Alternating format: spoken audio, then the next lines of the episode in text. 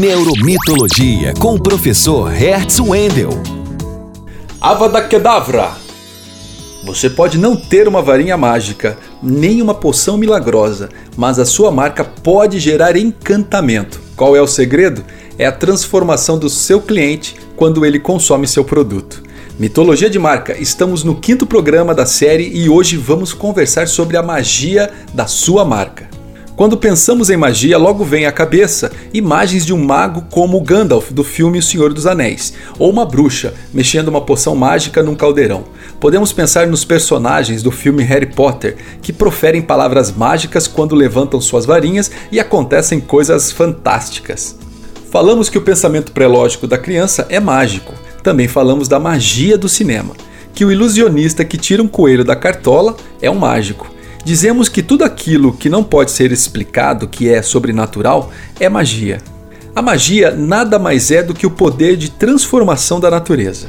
Na cozinha, transformamos os alimentos da natureza. Na química, duas substâncias misturadas criam uma terceira substância.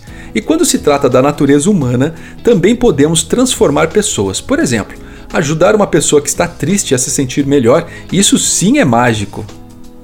No mundo dos negócios, a magia da marca é seu poder de transformação. Pense agora em sua marca e responda a seguinte pergunta: Como era seu cliente antes e como ele ficou depois de consumir o seu produto ou serviço?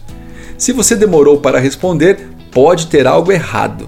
A magia da marca tem que ser clara para seu cliente, ou seja, ao entrar em contato com a sua marca, ele tem que saber rapidamente o que sua marca vai mudar na vida dele tenho duas ideias para você usar um pouco de magia nos seus negócios.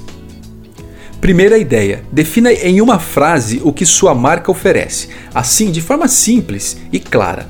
Por exemplo, ao entrar no seu site, o consumidor tem que saber o que você oferece em 5 segundos. Se você fizer o cérebro dele gastar energia para procurar informação, meu amigo, minha amiga, ele vai para a concorrência.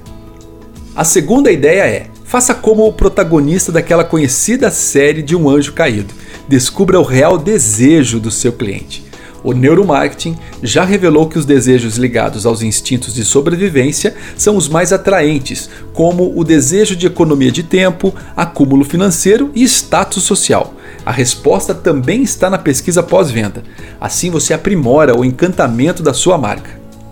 Lembre-se, para encantar o seu cliente não precisa ser fabuloso como a Disney, nem decorar palavras mágicas como Harry Potter. Basta ser simples, ter uma comunicação clara e atender de maneira precisa o desejo do seu cliente. Essa é a magia para transformar consumidor em um cliente fiel à sua marca. Espero que você tenha gostado das ideias de hoje. Eu sou Hertz Wendel, cientista e professor do curso de Comunicação Social da Universidade Federal do Paraná. E este é o quadro Neuromitologia, onde mito e neurociência são conhecimentos estratégicos para o crescimento da sua marca. Mais informações no perfil Neuromitologia do Instagram. No Instagram, acesse Neuromitologia e saiba como o passado dos mitos e o futuro da neurociência ajudam a compreender o universo do consumo.